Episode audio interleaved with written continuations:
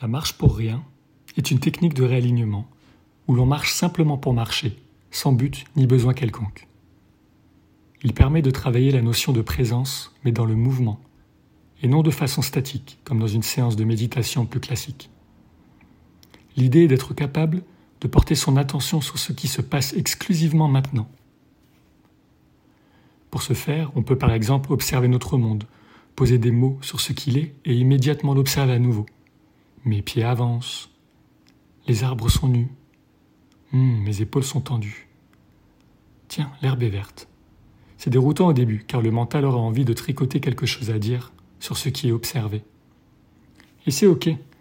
Si c'est le cas, observe-toi de nouveau en prenant une bonne inspiration et reviens à ce que tu vis dans l'instant. Avec un peu de pratique, l'espace entre les pensées va s'agrandir et il ne restera plus que ce que tu observes et ressens.